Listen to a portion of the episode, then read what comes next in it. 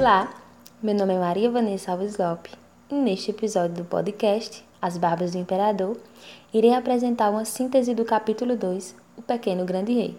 Então vamos lá. Ainda faltava três anos e meio para Dom Pedro II completar 18 anos e assumir o governo, mas a antecipação da maioridade assumia áreas de salvação nacional. No fundo, era uma manobra dos políticos liberais para tirar o regente conservador Marquês de Olinda do poder o tutor de Dom Pedro II. Na sessão de 22 de julho, a Câmara se agitava ainda mais. Mas por que, que os políticos queriam tanto a antecipação da maioridade de Dom Pedro? Bom, para entendermos, é necessário voltar um pouquinho o tempo. Dom Pedro I abdicou do trono em 1831. Na ocasião, seu filho tinha apenas 5 anos de idade e, de acordo com a Constituição, só poderia se tornar imperador quando completasse 18 anos, em 1843.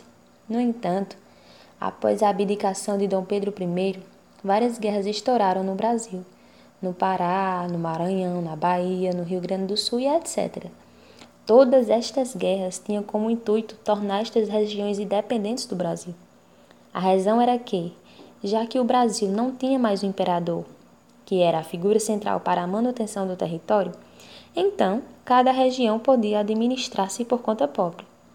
Este risco que o Brasil correu de se dividir fez com que os políticos no Rio de Janeiro adiantassem a maioridade de Dom Pedro II, para que ele assumisse como imperador aos 15 anos de idade. Deste modo, o país teria um imperador e os ânimos nas diferentes províncias espalhadas pelo país seriam acalmados. Segundo os liberais vitoriosos e alguns biógrafos oficiais, Dom Pedro II teria dito: Quero já, revelando um lado missionário e uma maturidade emocional dificilmente imagináveis para sua pouca idade e experiência. Mais uma vez, o símbolo se impunha à pessoa. Era a representação e o prestígio da instituição que deveria salvar a nação.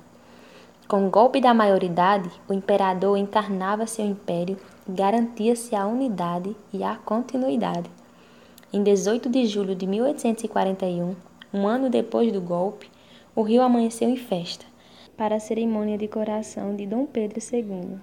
A corte vestia com o máximo rigor, guardava pelo maior ritual já preparado no país.